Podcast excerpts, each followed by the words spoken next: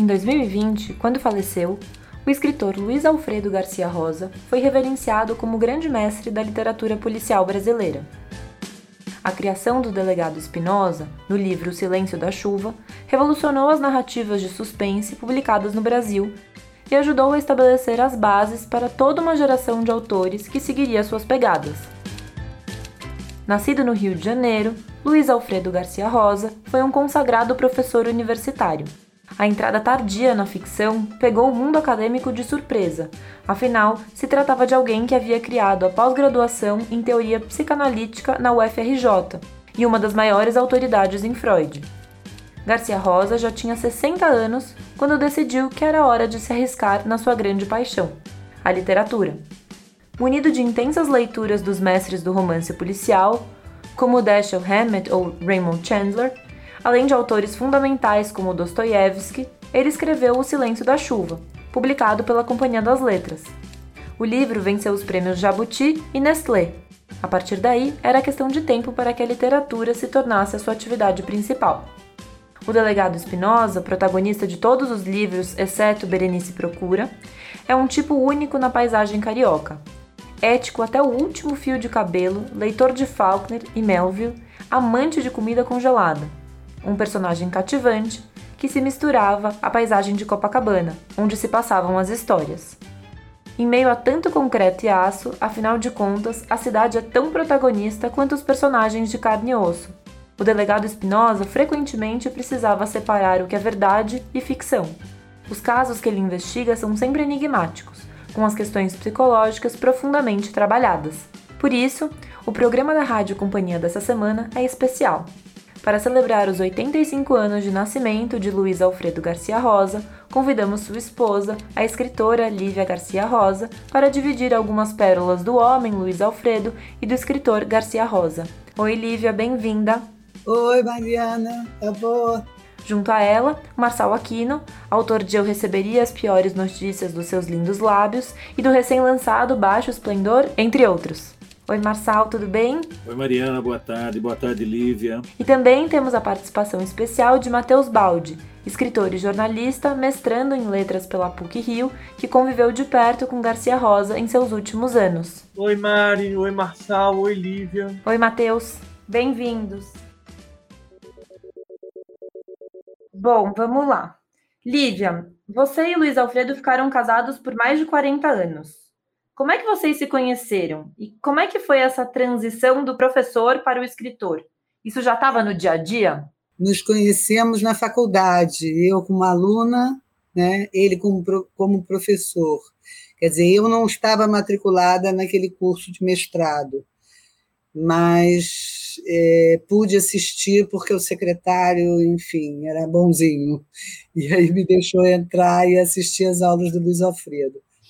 E aí nos conhecemos e foi muito gradativa a aproximação e até que a gente viesse a efetivamente formar uma relação, um laço, demorou bastante tempo. Quer dizer, Luiz Alfredo sempre escreveu, né? Desde menino ele ele escrevia, quer dizer, e, e ele sempre e ele tem eu acho que são oito títulos né, sobre teoria psicanalítica. Ele escrevia livros teóricos, textos teóricos, até que um dia, enfim, ele decidiu escrever sobre ficção.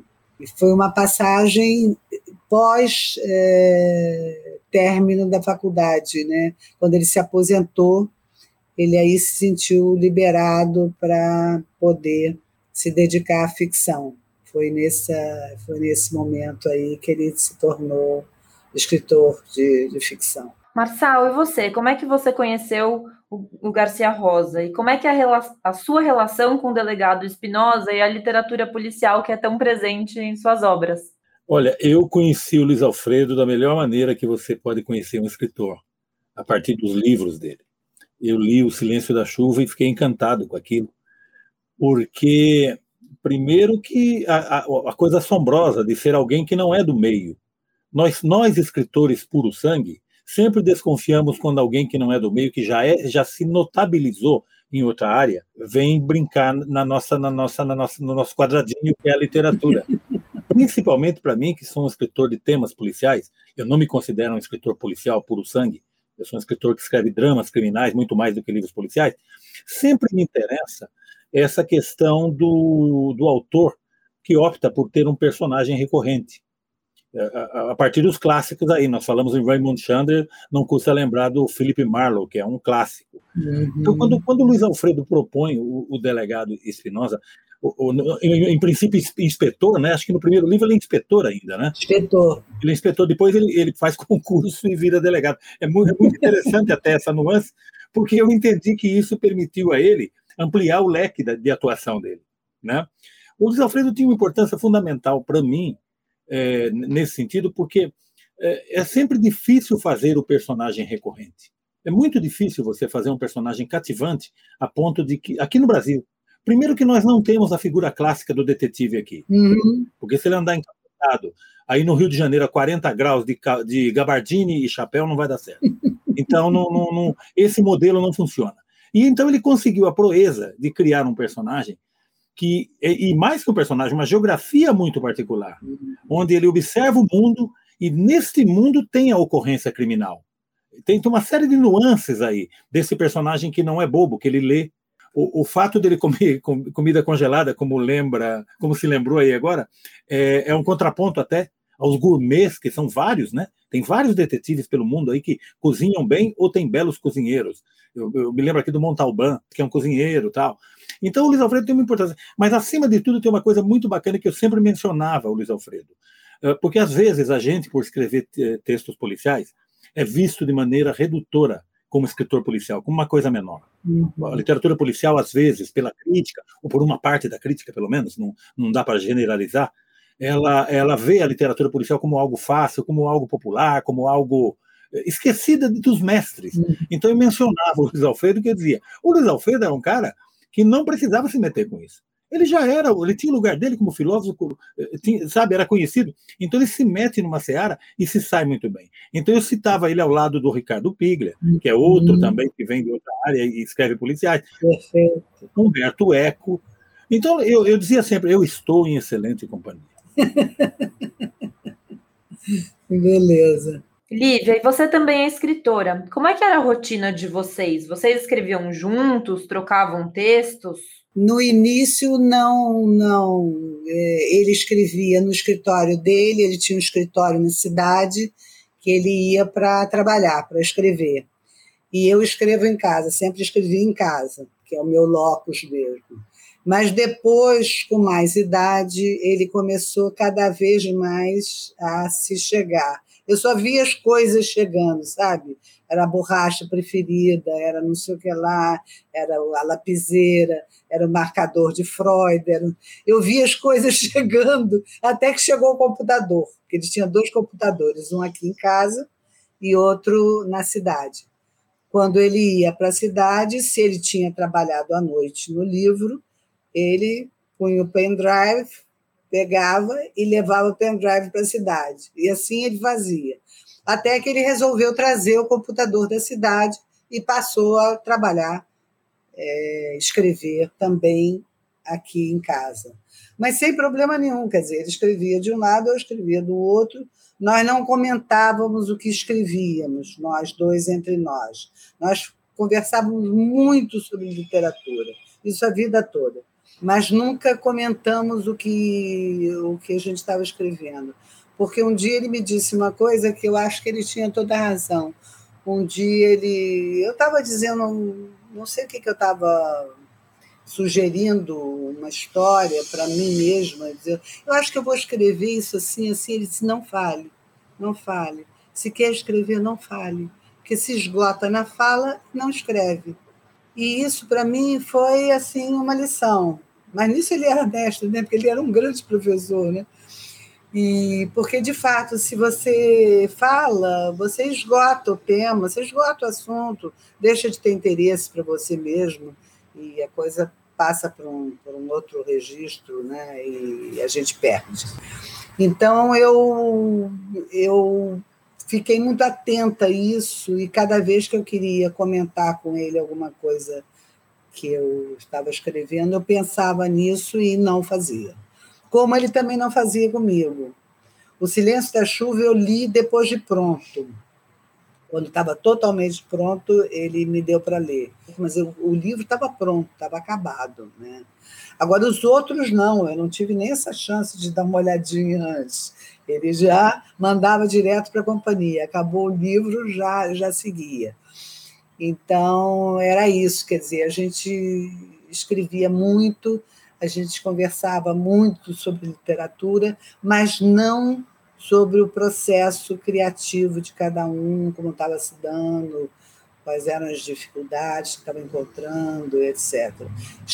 Você lembrou o Ricardo Pilha, conversávamos muito sobre Ricardo Pilha, líamos muito Pilha, enfim, nós tínhamos alguns livros que nós líamos muito, que éramos ao mesmo tempo ele gostava e eu também gostava muito, mas tinha outros tantos, né, que, enfim, eram preferência dele, como assim a minha preferência. Né? Marçal, durante muitos anos não houve uma literatura policial brasileira propriamente dita. O Garcia Rosa foi o primeiro autor a estabelecer uma, uma produção contínua que se assumia como policial. Como é que você enxerga a literatura policial brasileira? E mais, como é que, essa, como é, que é a ideia de se fazer literatura policial no Brasil? Eu consigo explicar o meu caso. Eu, o meu interesse por literatura policial, primeiro como leitor, e posteriormente eu trabalhei como repórter policial aqui em São Paulo, e eu tomei contato com um universo que me fascinou. Eu pensei, eu quero, eu quero falar dessa gente aqui, eu não quero falar da alta sociedade, eu não quero fazer dramas pessoais, eu quero falar dessa coisa que eu chamo de sociedade conflagrada eu quero falar disso. Então eu explico a minha a minha a escolha pelos temas sobre os quais eu escrevo. É, me interessa esse, esse universo, esse recorte. Mas nunca me interessou fazer o policial, por exemplo, nos moldes que o Luiz Alfredo fez. De você ter um personagem fixo, isso isso sempre me assusta. Eu sempre acho que uh, e maravilhoso, fazer um parênteses maravilhoso. Que ensinamento maravilhoso não falar. Uhum. Não falar é, eu sei porque eu sou vítima disso mais uma vez na vida. Você fala, você esvazia. Isso. Parece que perde a magia. Eu sei que tem uma, uma aura romântica cercando tudo isso, mas nós estamos falando de literatura, gente, de um mundo que nem nós que praticamos compreendemos na totalidade. Uhum. Sabe? É um mundo que, do qual nós não temos domínio, então, essa coisa de escolher o tema policial, para mim, está ligado a essa atividade que marcou minha vida, contaminou minha literatura. Eu achei muito bom que fosse assim, que isso acontecesse dessa maneira, até porque eu gosto muito de histórias policiais. Eu não sou realmente o, o grande leitor de livros policiais, eu, leio, eu sou onívoro, eu leio muita coisa. E no meio disso tem um lugar lá para os policiais, para os bons policiais, eu diria. Uhum. Eu leio qualquer coisa, eu não vou atrás de novidades. Eu não, não consigo encarar. Tem certas coisas que eu leio. Eu leio algumas coisas e tenho alguns favoritos. Aqui no Brasil tem essa coisa errática. Desde o momento que se identificou lá o grande mestre, que é o Luiz Lopes Coelho, que tinha lá as suas histórias policiais, ele foi, ele foi reeditado há pouco tempo, há não muito tempo, pela COSAC, pela extinta COSAC, e ele, ele era um precursor. Então, nós tivemos aqui sempre a presença da literatura policial, mas nunca dessa maneira sistemática que a maioria das literaturas tem. Por exemplo, a literatura americana e a literatura francesa. Nós não temos essa, esse número. A literatura argentina tem mais policiais do que o Brasil. É. Eu tenho algumas explicações para isso, para que esse fenômeno ocorra. Primeiro que tem essa coisa de que a literatura, o cara que vai escrever policial, ele já sabe que ele vai ser visto na turminha do fundo, os policiais. E aqui no Brasil, todo escritor começa querendo escrever o grande romance brasileiro. Essa, e é uma, e é uma, eu acho que é uma ambição sadia, saudável, que bom, que bacana que o cara tem essa ambição, porque depois de velho você perde completamente essa ambição. Você fica feliz em escrever suas historinhas. Uhum. Então tem essa coisa, essa descontinuidade, eu acho que está ligada a dois fenômenos aqui. O primeiro deles, nós temos uma realidade muito violenta. Uhum. Nós temos uma realidade típica da América Latina, extremamente violenta, com a qual, do ponto de vista de trama e de roteiro, é muito difícil competir. Nós não temos como. Um escritor, por mais imaginação que ele tenha, ele não consegue competir com a realidade. Basta abrir os jornais todos os dias. As ocorrências são incríveis. As ocorrências humanas são inesgotáveis, são extraordinárias. E são. E a barbárie aqui no Brasil, todos os dias ela finca a bandeira mais para frente. Ela levanta o sarrafo. Cada dia mais a gente vê coisas bárbaras que a gente não estava habituado a ver. Uhum. Então, de certa maneira, quando você vai criar, você fica até meio intimidado pelo real. Uhum. Sabe, existe isso aí. E aqui, de certa maneira, nós não tivemos nem mesmo essa cultura do livrinho de banca de policial. Então, eu acho que assim tem o, o, brasileiro fica feliz vendo o programa vespertino policial, com as barbaridades que passam na TV.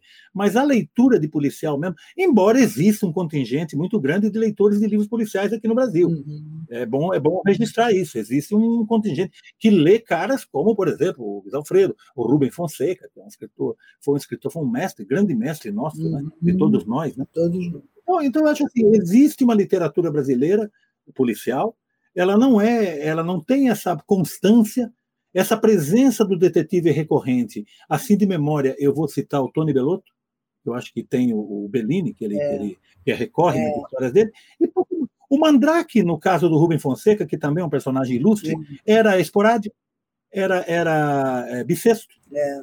O Luiz Alfredo vivia relendo os clássicos russos, como Crime e Castigo de Dostoiévski. Lívia, como era essa relação dele com a literatura no dia a dia? Você falou um pouco que vocês liam o Piglia, né? É, vocês tinham o mesmo gosto literário? Vocês trocavam ideias? Conta um pouquinho para gente. É, muitos livros nós dois gostávamos, né? Tínhamos o mesmo gosto literário. Mas não todos, né? Eu gosto muito da literatura latino-americana, sempre gostei. E não era uma preferência de Luiz Alfredo, né? Embora eu falasse, dissesse, lesse, apontasse para ele e tal, falasse da minha paixão, mas ele não embarcava, não. Ele sabia exatamente o que ele gostava, o que ele queria e ele ia atrás. Agora, a literatura russa foi. Ele leu Dostoiévski todo.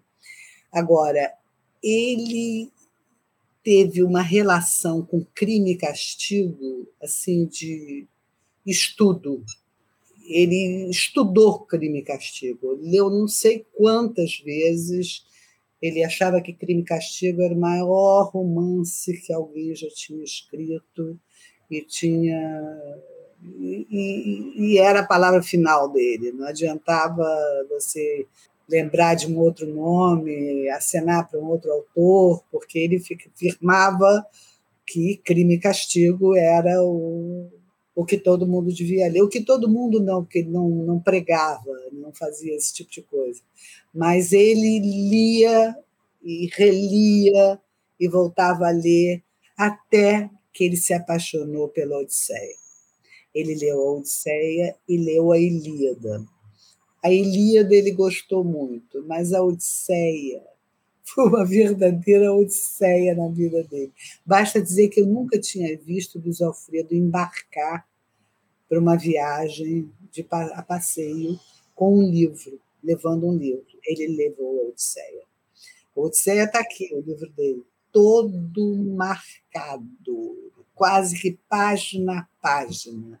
Ele ficou completamente encantado e aí passou a ser o maior livro e melhor que existia na literatura desde os tempos, enfim, de, do Homero.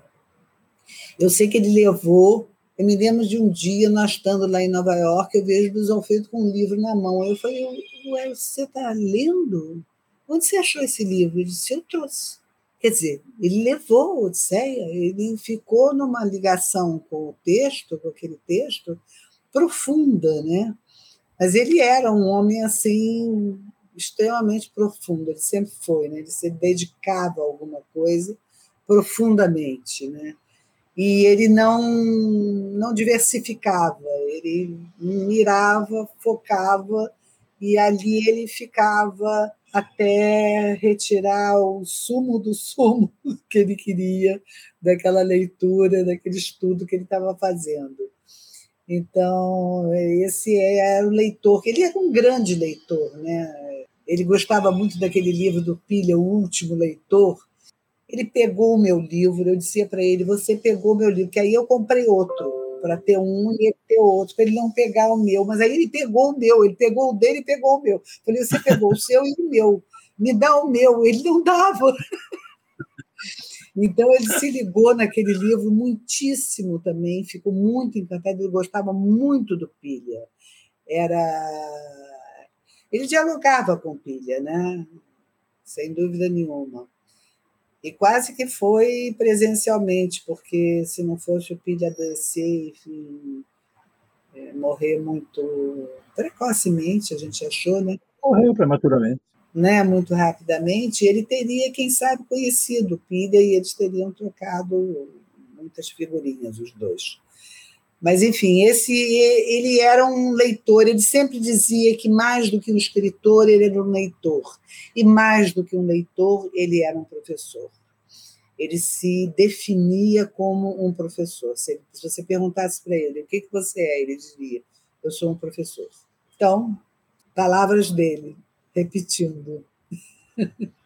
Marçal, Embaixo Esplendor, seu novo livro que a gente lançou esse ano, é, é uma história policial narrada com uma prosa super elegante, trabalhada, sem, é, sem uma eventual pressa e, e excesso de frases curtas. Isso era algo que o Garcia Rosa também prezava, esse cuidado com o texto.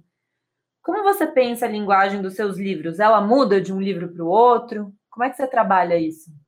Eu espero que mude de um livro para o outro. Eu, eu, tenho fé nisso, que é possível cada livro pedir o seu, a linguagem. Porque eu sempre digo assim: a linguagem não é a primeira coisa com a qual eu me preocupo. A primeira coisa que tem que me tomar é a trama, é o personagem.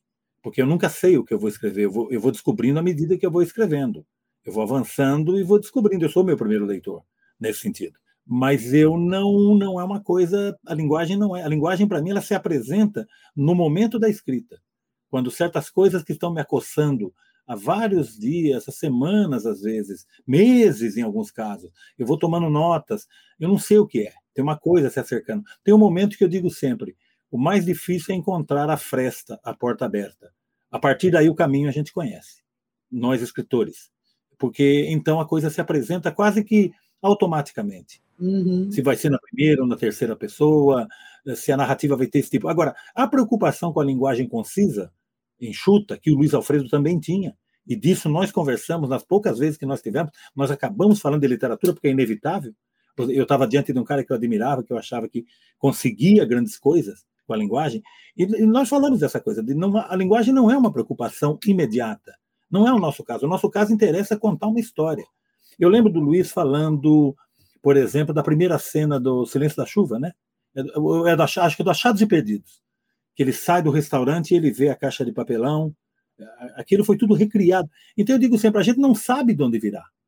Nós temos que estar à disposição, nós que escrevemos. Mas tem um momento em que a coisa surge e ela impõe a linguagem. A linguagem se impõe. Eu não, qualquer outra coisa, no meu caso, soaria artificial para mim. Eu já tentei passar um livro da primeira para a terceira pessoa, porque eu estava achando que era muito revelador. Eu estava tentando fugir um pouco dessa coisa. E o livro não funcionava, ficava postiço. E eu comecei a implicar até com os nomes dos personagens. E quando eu volto para a primeira pessoa, parece que a coisa abriu. Então, então são coisas que do fazer mesmo, do, do, do, da hora de escrever. Isso é uma coisa íntima na medida em que o escritor estará sozinho naquele momento. Não, ele, não, ele, ele depende unicamente das leituras e das crenças dele. Né? Ele estará sozinho em termos, né? Porque eu tenho um amigo que diz assim que não existe solidão mais povoada do que a de um escritor, uhum. que é cheio de personagens ao redor, e isso é verdade. Eu não me sinto sozinho escrevendo. Eu me sinto perdido, mas isso é bom. Lívia, como foi para você tomar conhecimento do Spinoza? O quanto do Luiz Alfredo tinha ali? E na Irene, na namorada do Spinoza? Tem algo da relação de vocês naquelas noites de muitas conversas, vinho e queijo? Como era ler o escritor Garcia Rosa? Não, a relação dele com a Irene não tem nenhuma semelhança com o que foi a nossa relação.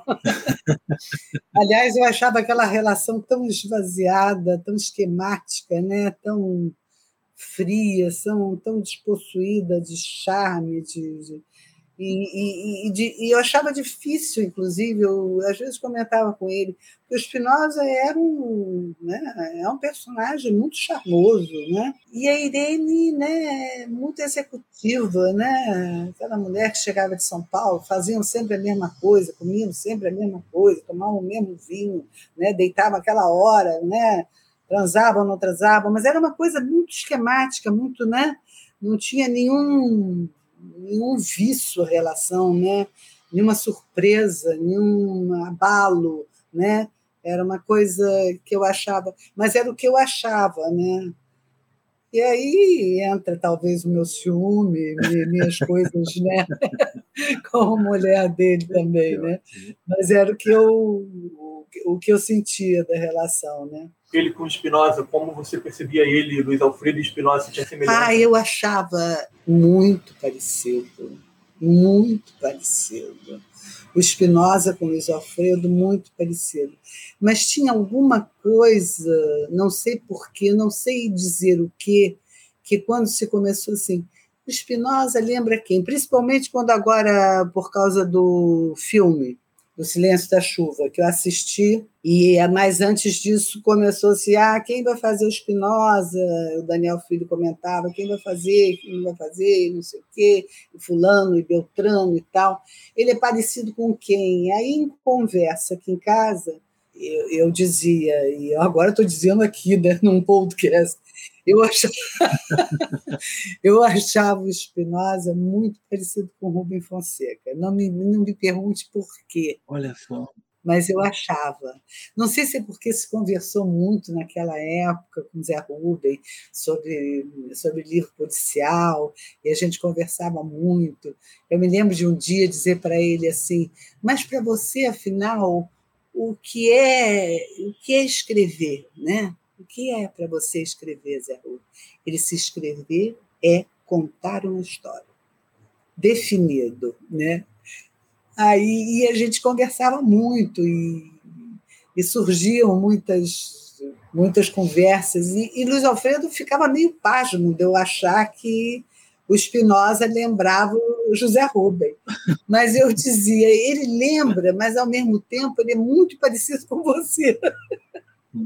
Então, ficou para mim assim, não sei se por causa que, do, do delegado, de ser um policial, que tudo isso me lembrava o Zé Rubem, por causa do, dos livros dele, e, ao mesmo tempo, a elegância do Luiz Alfredo, né? o charme dele, né? a postura dele, né? o jeito dele lidar com as, com as coisas, era um jeito espinosista né? de ser na vida, né? tinha tudo a ver com Spinoza.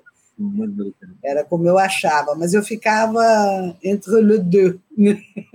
porque ao mesmo tempo tinha a coisa do delegado, né? do, do que sempre assustava um pouco a gente essas histórias todas, né? Principalmente no passado, né?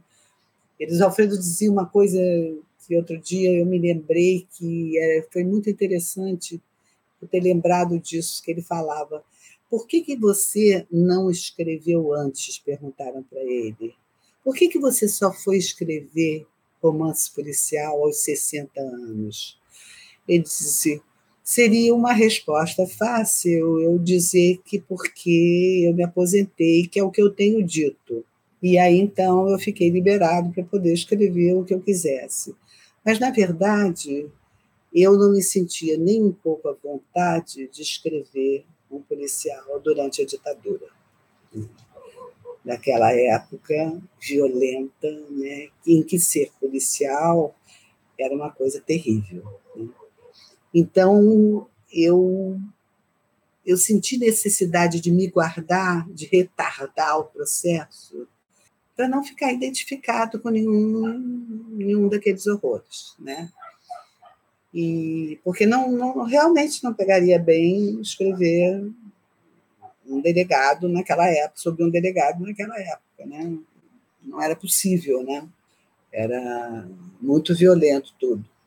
Então, ele, ele sente que ele foi deixando o tempo passar e continuando a atividade dele até que se aposentou e a situação no Brasil mudou né? E a ditadura, enfim, terminou e ele então pôde se sentir à vontade para poder se lançar num, num livro policial e escrever com um policial, né? com o Spinoza.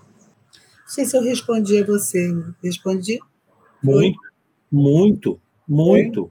É, isso, isso, é extrema, isso é extremamente revelador. Ah, é? Isso é extremamente revelador. É. Ah, que bom. Porque eu sempre pensei que na resposta, evidentemente a resposta dele também era verdadeira, na medida em que ele, ele deu essa resposta, fim de papo. A gente uhum. não costuma, principalmente com escritores, ficar achando isso ou aquilo. O escritor disse que é, é porque ele se aposentou e teve tempo maravilhoso. Mas uma resposta desse calibre é uma coisa. Uhum. Lembre-se que muitos escritores fizeram policiais no período e já e essa dificuldade existia de fato. Pois é. O policial, a coisa da repressão é. E eu falo isso porque justamente o meu, o meu romance mais recente se passa em 1973, se passa na ditadura. O hum. herói, o protagonista, é um policial. Hum. E ele é um policial que eu, justamente para escapar desse crivo, eu transformo em bandido. Porque ele se infiltra numa quadrilha de ladrões e ele age como ladrão. Uhum. Então é para fugir um pouco dessa, dessa, dessa, desse maniqueísmo que existia, porque muitos policiais, e no meu livro eu falo disso também, trabalharam para a repressão, uhum. participaram de caçadas, de tortura. Então, realmente, a questão é uma coisa que eu jamais imaginaria que tivesse afetado o Luiz Alfredo Por isso que eu digo, é muito revelador o que você acabou de falar. Uhum. Eu mesmo não sabia, estou aqui perplexo. Maravilhoso. E de uma elegância, né? Uma elegância de Luiz Alfredo de, de, é. de mais uma, né? De adiar o, o sonho dele de escrever isso. um livro policial e adia isso em nome de uma questão o quê? absolutamente ética, ou é, seja, mais espinhosa é impossível. Claro, claro. Mais, exatamente, mais espinhosa é possível. Exatamente, exatamente. Matheus, agora com você. Você conheceu Garcia Rosa durante uma entrevista para Piauí e vocês logo ficaram muito amigos. Como foi essa aproximação, essa convivência e depois o convite para editar A Última Mulher? Eu conheci Luiz Alfredo aos 12 anos, na escola eu estudava numa escola construtivista no Rio de Janeiro e tinha um projeto muito legal de da gente ir na biblioteca toda semana escolher livros e trazer livros de casa, e emprestar para os colegas. E nessa época a gente estava trabalhando a literatura policial. E surgiu a. A gente teve que escolher três livros para ler. Um era O Silêncio da Chuva, o outro era Uma Janela em Copacabana e o terceiro era O Bellini e a Esfinge, do Tony Bellotto. E eu escolhi uma janela em Copacabana, mas assim, sem nem me ligar no que que era. Eu li a sinopse, achei legal, achei a edição legal, com aquela toda laranja, com as páginas alaranjadas, enfim. Eu sei que quando eu cheguei ao final, é, foi a última página que me, que, que me fez querer ser escritor. A última página de uma janela em Copacabana foi o que me fez querer escrever, porque eu não sabia que era possível fazer aquilo. Não a, a resolução de quem era a pessoa que estava por trás do, dos crimes, que o livro são policiais sendo, sendo, sendo mortos barbaramente no Rio de Janeiro em sequência, policiais medíocres. Mas a forma como ele encerra o livro, as duas últimas linhas exatamente, que eu não vou falar, mas que é a coisa que para mim, e eu falava isso para ele. E ele ria aberto, eu falava, pelo amor de Deus, como você faz isso? É a coisa mais canalha que um escritor pode fazer com o leitor, e ele ria, a gente ria, ria, ria. Eu conheci o Luiz Alfredo porque surgiu a oportunidade de colaborar com a Piauí. E Lívia tinha acabado de postar no Facebook que ele tinha entregue à companhia os originais do livro que até então se chamava Sombras. E aí surgiu a ideia de fazer essa pauta e consegui. Escrevi para ele, mandei um e-mail, a gente marcou. A gente marcou no Vilarino, que era, que é um tradicional restaurante no centro do Rio, é berço da Bossa Nova e tudo mais, onde Tom conheceu Vinícius, enfim e que era embaixo do escritório dele. Então ele estava ali todo dia. A gente marcou lá e a gente ficou conversando. E o almoço a gente já começou a criar uma intimidade porque o, ele pediu ele, ele escolheu o cardápio, né? Ele pediu um frango que ele gostava. Lívia tá rindo porque é, porque é verdade. Ele comia todo dia a mesma coisa. E ele, pedi, ele comeu, pediu um frango, ele gostava do frango, ele fala, eu nunca esqueço disso, ele falando, eu gosto do frango amassar como se tivesse passado um carro de Fórmula 1 por cima assim, bem fininho. E aí. Só que teve alguma coisa que eu acho que o frango não foi muito bem. Não estava muito bem cozido. E a gente parou, a gente ficou se olhando. Você tá gostando? Ele, é, não sei, acho que não. E aí a gente pediu para voltar, então a gente ficou rindo assim disso. Já, já, já gerou uma cumplicidade ali. E aí a gente terminou de comer e a gente subiu pro escritório. E aí ele virou, abriu a porta e falou: Bem-vindo ao Caldeirão da Bruxa. E quando a gente entrou, e era a parede do escritório era a parede do Spinoza, os livros. Havia uma estante, mas em certo momento a estante já não dava conta, então os livros estavam trepados uns em cima do, dos outros. É, a, a, estante do escritório de Luiz Alfredo era aquela estante né? Que é uma camada de livro deitado, outro em pé, deitado em pé, deitado em pé, isso até o teto. E a gente começou a conversar e, e a gente ficou conversando sobre a obra dele, e, enfim, a tarde inteira. Eu lembro que a gente marcou, acho que meio-dia, uma da tarde, alguma coisa assim. Eu saí de lá às cinco. E aí, um tempo depois, ele me liga. Ah, gostei da, da entrevista, ficou legal. Quando sai, não sei o quê. Eu falei, olha, deve sair no site, não sei quando. E aí, eu já estava conversando com Lívia, né? A gente começou a ficar amigo, de conversar no Facebook. E Lívia me convidou para tomar um chá. E aí eu vim. A gente conversando, Luiz Alfredo estava no centro, de repente abre a porta, quem entra? Luiz Alfredo. E eu levei um susto, porque eu estava completamente despreparado para esse evento. Tipo, segunda vez que eu ia encontrar Luiz Alfredo. E aí ele chegou e a gente começou a conversar, nós três. E de repente isso virou uma cena habitual de eu sair da faculdade, porque eu estava terminando a graduação de jornalismo, e eu já tinha aula de filosofia. Assim. Então eu saía, tinha, tinha pego uma matéria que era filosofia, e eu saía da aula, vinha direto para a casa dele, e ele ficava repassando a matéria comigo e me explicando do jeito dele. Porque ele era professor de filosofia, então a gente ficava conversando, e de repente literatura, e de repente, e aí Lívia chegava e a gente começava a conversar. E ficávamos os três conversando. Frequentemente eu vinha, tipo, duas, três vezes por semana, e ficava, sei lá, de, de duas da tarde até às vezes oito da noite, assim, a gente conversando, jantava e, enfim. Isso aconteceu muitas vezes.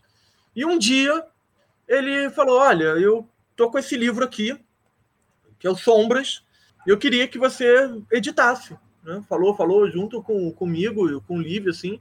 Enfim, se você quiser. Eu falei: Bom, você não me pergunte duas vezes, que já está topado. E aí a gente começou a trabalhar o livro. E foi uma delícia. Foi uma delícia. Foi uma delícia porque ele estava muito entusiasmado, ele queria muito o retorno do Spinoza. Acho que eram cinco anos, seis anos desde o Um Lugar Perigoso, que é de 2014, se eu não me engano. E ele nunca tinha ficado tanto tempo sem lançar um livro do Spinoza. Acho que nem quando ele fez a pausa é, que ele escreveu o Berenice Procura, ele, acho que ali tinha uns três anos de diferença. Então ele estava muito empolgado e a gente, às vezes, ele me ligava, tipo, domingo, 8 horas da noite. Tive uma ideia. O que você acha de, naquela página, não sei o que, a gente fazer isso, isso e aquilo?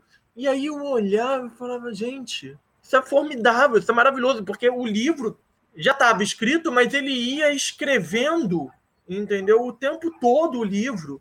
E, enfim, era muito maravilhoso, era muito maravilhoso. Ele chegou a ver as provas finais do livro, eu levei para ele, mostrei para ele.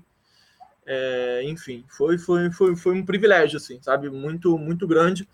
E mais que isso, um amigo, né? Luiz Alfredo foi. Eu falava para ele, ele era o avô que eu não tive, assim, porque a gente criou uma intimidade muito grande, muito rápido. E a gente é vizinho, moramos no meio bairro, então assim, o contato era muito frequente. Eu, ele livre, assim, tardes memoráveis de, de conversa, aqui nessa sala de onde a gente está falando agora. E ele perguntava muito, tirava para mim e dizia assim, onde está Mateus, Lívia? Mateus não vem? Eu falei, Sofredo, Mateus tem a vida dele. tem a faculdade dele, tem as namoradas dele, tem a vida dele. Mas ele não disse que vinha, queria passar aqui. Eu falei, você quer o quê? Que eu telefone para o Matheus? Ele disse, ah, eu quero. Então eu ligava, perguntava, escuta. E eu largava tudo, eu largava tudo, minha prioridade era sempre. querendo uma conversa. E Matheus, enfim, conversava muito com ele, ouvia, e Luiz Alfredo conversava muito. E, enfim, foi uma relação muito, muito bonita, já no final da vida dele, mas que deu muita vida a ele, trouxe muitas coisas boas, trouxe muitas ideias, trouxe muita conversa, trouxe muitos momentos deliciosos. Foi muito bom mesmo. Eu acho que para ambos. Para mim também. Me coloco na história. Claro, mas você, você é parte integrante. Sou parte integrante da história, né? Muito legal. Bom, tem uma fala do Luiz Alfredo durante uma homenagem que eu vou pedir para vocês comentarem. Eu vou ler ela aqui, ela é um pouco longa. Abre aspas. Se considerarmos os conceitos científicos como construções lógicas ou ficções lógicas, toda teoria científica é uma science fiction. Devo confessar que o que sempre me interessou na science fiction não foi tanto a science, mas a fiction. Assim, quando ao final do meu percurso universitário deixo a universidade para fazer ficção literária, é como se eu continuasse a procurar esse lugar de fronteira. Agora com mais liberdade, mas também com grande desamparo. O escritor de ficção, ao contrário, é um solitário que, quando olha para cima e para baixo, vê apenas um enorme vazio. Para o mundo que ele vai criar, pequeno ou grande, não tem a quem pedir ajuda. Fecha aspas. Bom, eu falei da solidão do escritor. Ele está falando a mesma coisa. O escritor, no momento da escrita, ele está sozinho. Ele só pode contar com as suas leituras, que foi o lugar onde ele aprendeu a escrever, onde ele aprendeu e aprende constantemente, é lendo, não há outra escola. E com os preconceitos dele, com os conceitos, com as ideias. E eu sempre digo uma coisa, que é, esse estar sozinho eu já escutei história de escritor que escreve em qualquer lugar, escreve em bares, escreve em, em trens, em aviões, em hotéis. Eu, eu, eu, acho assim, cada um sabe o lugar onde vai estar em casa. Esse, e esse em casa tanto faz. Se é no bar, lotado, barulhento, enfumaçado, beleza. Eu, por exemplo, gosto de escrever no meu canto. Eu gosto de estar absolutamente sozinho. E, e eu acho que é dessa solidão que ele fala. O resto, o restante da frase, onde ele separa science de fiction, ele apenas reafirma aquilo que eu estou falando. O que nos atrai a nós, sobretudo a nós, escritores que gostamos de uma trama, é justamente isso, a ficção. A possibilidade da ficção. A possibilidade de você é, criar um mundo sobre o qual você também não tem controle. Isso é importante dizer, porque não é verdade que o escritor tenha controle total existe uma distância gigantesca entre a imaginação e a tela do computador. É muito difícil fazer essa travessia. Às vezes a ideia parece brilhante na cabeça e quando você põe no papel, ela, ela parece que ela, ela se torna opaca, ela perde aquele brilho. Quantas vezes isso não aconteceu comigo? Você tem uma coisa genial, aparentemente genial, e você não consegue passar para o papel. É, um, é, é esse, esse momento é o momento do escritor. Esse momento o escritor tem que estar sozinho. Ele tem que estar em companhia de seus personagens. Né? E eu tenho uma frase que eu sempre digo que eu acho que é importante nesse caso. Eu acho que num livro policial, o escritor deve sempre correr mais riscos do que os personagens. Eu acho que o escritor ele vive um duplo desamparo, porque viver é um estado de desamparo. Né? E escrever, então você está num duplo desamparo, né? Você está vivendo isso do, na, dupli, na duplicidade, né? o que é muito difícil. Né? Não é à toa que a gente sente como, como muito difícil essa tarefa de escrever. Mas tinha outra coisa que eu queria dizer, que é sobre ele, sobre a frase. A frase é muito boa, eu acho essa frase dele muito boa. Pelo seguinte, porque, na verdade, o Luiz Alfredo continuou fazendo a mesma coisa porque esse método investigativo que ele tinha que usar para fazer teoria, para escrever teoria, é o método, é o mesmo método investigativo da literatura do romance policial. Quer dizer, na verdade, ele continuou o caminho de uma forma um pouco diferente, mas o método continuou o mesmo. E nisso ele era imbatível. Ele era um investigador, mas era em qualquer coisa, nas, nas menores coisas dentro de casa, nas menores coisas, ele estava sempre investigando, né? Ele queria saber a causa das coisas, como é que começaram, como é... viu uma poeirinha ali, o que que da, da onde que ela vem. Ele sempre procedia dessa maneira investigativa. A vida para ele, a realidade se mostrava é, muito rica. Ele tinha não só uma imaginação poderosa, como ele tinha uma riqueza em termos da realidade muito grande, sempre teve. Ele achava muito atraente a realidade. Inclusive, a gente discutiu um pouco sobre isso, porque eu não achava tão atraente quanto ele achava. Então, a gente discutiu um pouco isso. A imaginação, não, achava uma senhora divina, mas a realidade a gente tinha pontos de vista diferentes. Né? Mas essa frase dele, acho uma frase perfeita e é uma frase Luiz Alfrediana. Eu ouço ele falando essa frase. Né? Muito ele mesmo. E essa, essa ironia, essa ironia de o que me interessava era a, não era a science, mas a fiction, isso era o tipo de humor dele. É, exatamente. Esse era, era o humor é, que aparece nos livros em, em, alguns momentos. Tem uns diálogos maravilhosos do Spinoza com o Velber e o Ramiro, principalmente no, no Silêncio da Chuva e no Janela em Copacabana, que são diálogos assim, de você dar gargalhada, mas no dia a dia ele tinha um centro de humor muito muito, muito direto, muito, muito fino, assim, sabe, de, um, de, um, de uma elaboração muito. E era muito ágil. Eu me lembro de uma, uma bobagem, desculpe de te. Não, claro, por favor. Uma bobagem. Um dia eu disse para eles, Alfredo, Fulana fez 40 anos, uma prima nossa, fez 40 anos. Ele disse, e não aprendeu nada, né? Sabe, ele tinha, ele tinha assim, uma agilidade uau, uau.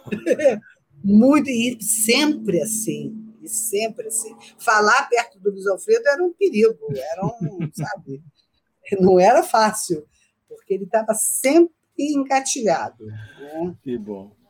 Ele não falava muito, né? Ele observava, não, ele escutava. Ele não falava muito. Uhum. É. Uhum. Ele escutava muito o que você estava falando e eu me lembro também isso para cá, mais para cá, mas isso é ele, porque ele era extremamente realista. Ele estava abrindo uma garrafa de vinho na, na ponta da mesa e eu sentada um pouco longe vendo aquela operação. E estava vendo que aquele negócio não estava muito bom. Então eu disse: Luiz Alfredo, está muito na beira. Aí ele virou para trás, o corpo todo, todinho, e disse assim: e eu também. Muito bom. Muito bom. Mentalmente ele muito era, rápido. Muito ele rápido. era imbatível. Não perdia uma. Era uma coisa impressionante. Essa me impressionou. Inclusive, ele ficou calado depois que disse, eu também me calei. Mas ele tinha que dizer, porque, sabe, ele enfrentava a realidade, fosse ela qual fosse. Ai, que bom. Era incrível. Era uma figura realmente era o que dizem, né? E, e, no caso dele, eu acho que é certo, é um homem raro mesmo. Não, não tenho dúvida disso. Bom, para a gente fechar aqui, eu vou pedir para vocês indicarem um título para quem quer conhecer o universo do delegado Espinosa. Ah, eu começaria pelo começo. Eu, eu sou fiel às minhas paixões. Eu acho que o Silêncio da Chuva é um baita porta de entrada sabe? Porque é como nós dissemos, eu estou me lembrando, ele era inspetor ainda, né? Isso. É bom pegar o personagem no começo e você vai crescer com ele, vai ampliar, porque eu acho que é esse o truque. É, é um pouco ampliar a zona de ação dele. Como inspetor, ele estaria um pouco limitado, mais limitado, né? É. Eu acho que, eh, sabiamente, ele fez o que um, o personagem, se fosse real, faria. Ele prestaria concurso uhum. realmente para delegado. Não, não, há, não há dúvida quanto a isso. É um upgrade, um upgrade que se faz necessário. Então, para mim, o Silêncio da Chuva é a porta de entrada ideal para a obra do Luiz Alfredo Garcia Rosa. Concordo com o Marçal. Eu também digo Silêncio da Chuva. Acho um livro. Muito bom. Livraço. Incrível. Acho um livraço. E você, Matheus? Eu, eu, eu vou indicar, mas antes eu queria, lembrei aqui, já que a gente está falando de Silêncio da Chuva. Lívia, você falou que o Luiz Alfredo, te, foi, o Silêncio da Chuva foi o único livro que você leu antes, né, de ser publicado. Foi, foi. É, fala um pouquinho, de repente, assim, brevemente, qual foi a sua reação quando você terminou de ler, o que que você ah, eu o que, achei, que você achou? Assim? Achei um livro fantástico. E uma surpresa para mim também, quer dizer, para ele foi uma surpresa, para mim também foi uma surpresa. Quer dizer, um livro muitíssimo bem escrito, um livro com, né, com uma história fantástica, um, apaixonante, um livro que todos, todo mundo que lê gosta, né? É um livro assim que tem um público cativo dele e, sobretudo, quando ele ganhou os prêmios, né, o dia que ele ganhou o prêmio Nestlé, ele foi avisado à noite. Ele ele passou pelo corredor assim, por mim, e fez um pulo, deu um pulo assim para o alto, fazendo assim com Como no futebol, como no futebol, que legal. Eu que falei, legal. ah, você foi premiado, que, que, maravilha, merece, esse livro merece. Então, realmente um livro que deu, eu acho que deu muita alegria a ele. Agora, depois, quando a gente ficava falando do silêncio da chuva, se alguém me dissesse, como você disse agora, a Mariana perguntou, qual o livro tal da sua preferência? Ah, o silêncio da chuva, ele ficava um pouco enciumado com o silêncio da chuva porque ele queria que a gente falasse dos outros livros também, sabe? Escolhesse um outro livro, fosse um outro livro qualquer, mas escolhesse um outro livro. Spinoza sem saída, aí ele falava nos outros títulos, Spinoza sem saída. Eu acho que é um livro bem resolvido, não é? Eu falei, é, bem resolvido é muito Os livros são muito bons, Alfredo. É, esses livros são muito bons. É que o Silêncio da Chuva nos pegou a todos né, de surpresa, e, sobretudo, você não era um escritor de ficção, surge como um escritor de ficção, um sujeito que era, um, desde então, um professor e conhecidíssimo como um grande professor. Quer dizer, tudo fica, de repente, mexido, né? as pessoas todas ficaram muito mexidas, nós todos também da família, todo mundo ficou tocado com isso. E o livro entrou assim, né? Ele fez um. O escritor gostaria de ter poder sobre isso, mas não tem. Não tem. E normalmente você detectou a palavra, o escritor tem um certo ciúme desse tipo de coisa. Isso. Eu vou, eu vou, eu vou dar um exemplo que é um exemplo radical. Eu perguntei ao Garcia Marques por que, que ele nunca tinha deixado filmarem 100 Anos de Solidão. É o único livro dele que não foi filmado. Todos os outros ele liderou numa boa. E eu, eu na hora, mudei a pergunta para ele. Nós estávamos num, num almoço em, em, Guadalajara, com o Zé Rubem na mesa, tudo. E eu pude perguntar ao Garcia Marques, então eu disse a ele: qual é o livro, qual era o livro que ele achava que, que iria deixá-lo na história da literatura? E ele virou-se para mim e disse que o livro, o livro mais importante que ele tinha escrito era o, o a, a Crônica de uma Morte Anunciada. Olha aí, tá vendo? Então eu dizia, mas isso é contraditório porque você nunca deixou filmarem 100 anos de solidão. É que todo mundo falava do 100 anos de solidão. E ele é. queria que se desse um pouco de atenção para outros livros. Isso é uma coisa particular do escritor. É. Felizmente, felizmente ele não tem poder sobre isso. isso. Cabe aos leitores instituírem o que é o culto e esse livro é maravilhoso. É evidente que ele tem outros livros, senão ele não teria prosseguido escrevendo. Claro. Se ele não tivesse ficado satisfeito, ele teria abandonado, ele não tinha obrigação nenhuma. Ele escreveu, tenho certeza, com prazer até o final. Até o final. Sem dúvida. O Matheus falou, acabou de falar, e, e transmitiu isso, é, esse prazer que houve nesse trabalho de edição. Então, eu, eu acredito assim, mas não adianta, a gente tem os nossos favoritos. Para o escritor, e você também é escritor e sabe disso, é como filho. A gente não gosta de dizer que tem um preferido, mas a gente tem. É verdade. Mas ele ficava meio decepcionado quando as pessoas diziam assim: ah, o silêncio da chuva. É qual livro você mais gosta? Ele já sabia a resposta que vinha: o silêncio da chuva. Ele ficava meio, ah, meu Deus, sempre ele, né? É disso que, é disso que estamos falando. Virou uma coisa assim de competidor dele. Ele, ele competindo com ele mesmo, né? Com ele mesmo, com ele mesmo, claro. É, eu vou, então, para agradar Luiz Alfredo e, e, e ao Matheus de 12 anos, que é a memória que não sai, não sai, a memória nunca vai embora. Uma janela em Copacabana, porque eu acho que é o livro que tem uma particularidade muito, muito grande, muito boa. É, é o quarto livro do Spinoza, mas ele sai radicalmente dessa questão psicológica que vai que já estava no, nos outros dois anteriores e no Silêncio da Chuva em alguma medida, mas nem tanto. Numa janela em Copacabana, as bases estão estabelecidas, o Espinosa já é delegado, já tem Velber, já tem Ramiro, já é Copacabana, mas é um whodunit perfeito. Você tem alguém matando policiais no Rio de Janeiro no começo do milênio, é um livro que o Spinoza ele é confrontado com os desejos dele, a relação dele com a Irene dá uma bambeada, como a mulher que surge.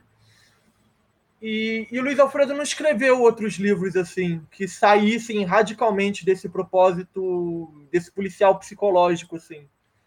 Ele, ele, todos os outros os personagens já estavam com as questões psicológicas bem definidas e, e era uma investigação mesmo, né, uma análise daqueles, daqueles assassinos e da constituição da cidade de certa forma.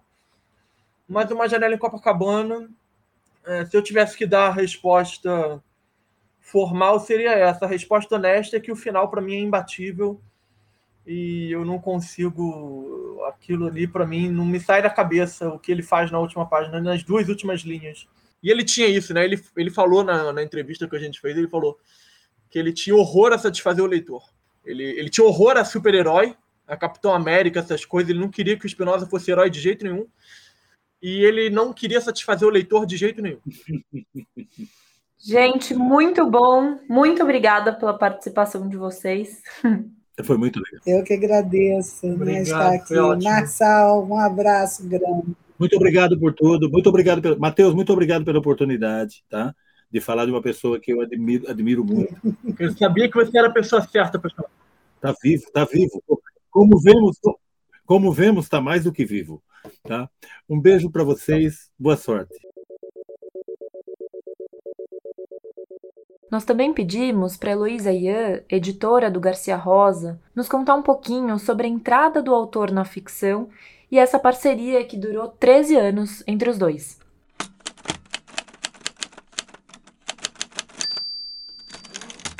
O Luiz Alfredo chegou à Companhia das Letras em 96.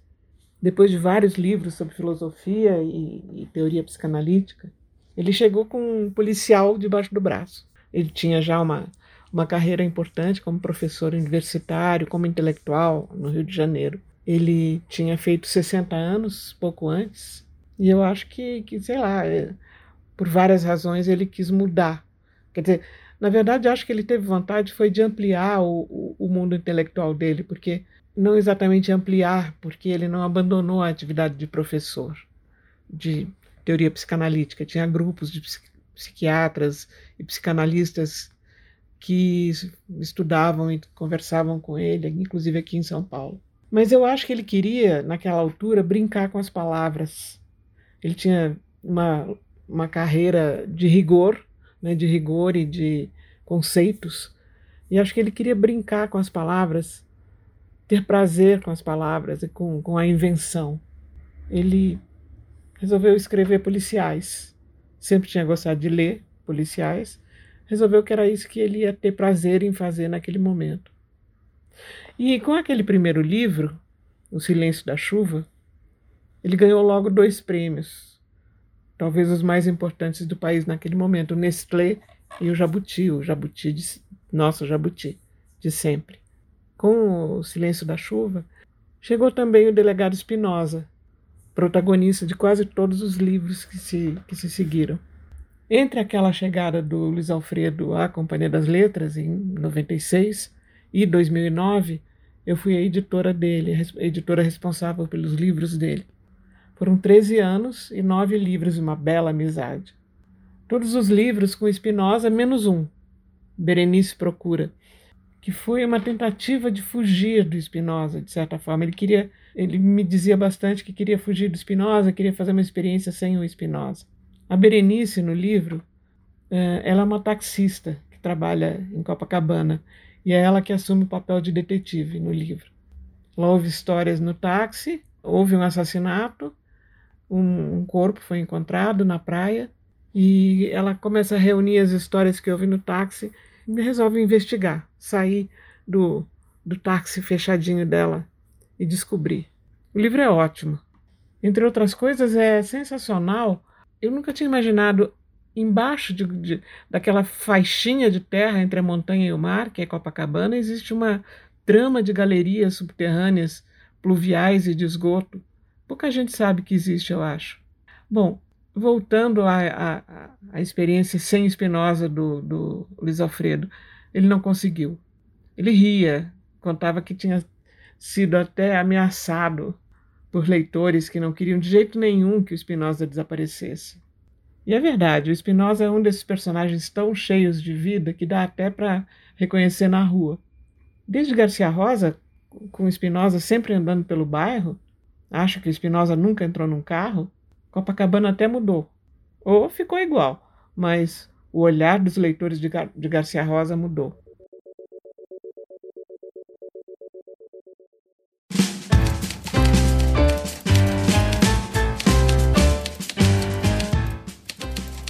O Silêncio da Chuva acaba de se tornar um filme dirigido por Daniel Filho. O ator Lázaro Ramos interpreta o delegado Espinosa, e o filme estreia no dia 23 de setembro nos cinemas. O nosso programa fica por aqui. Eu sou Mariana Figueiredo e a gente se encontra na próxima semana. Até lá!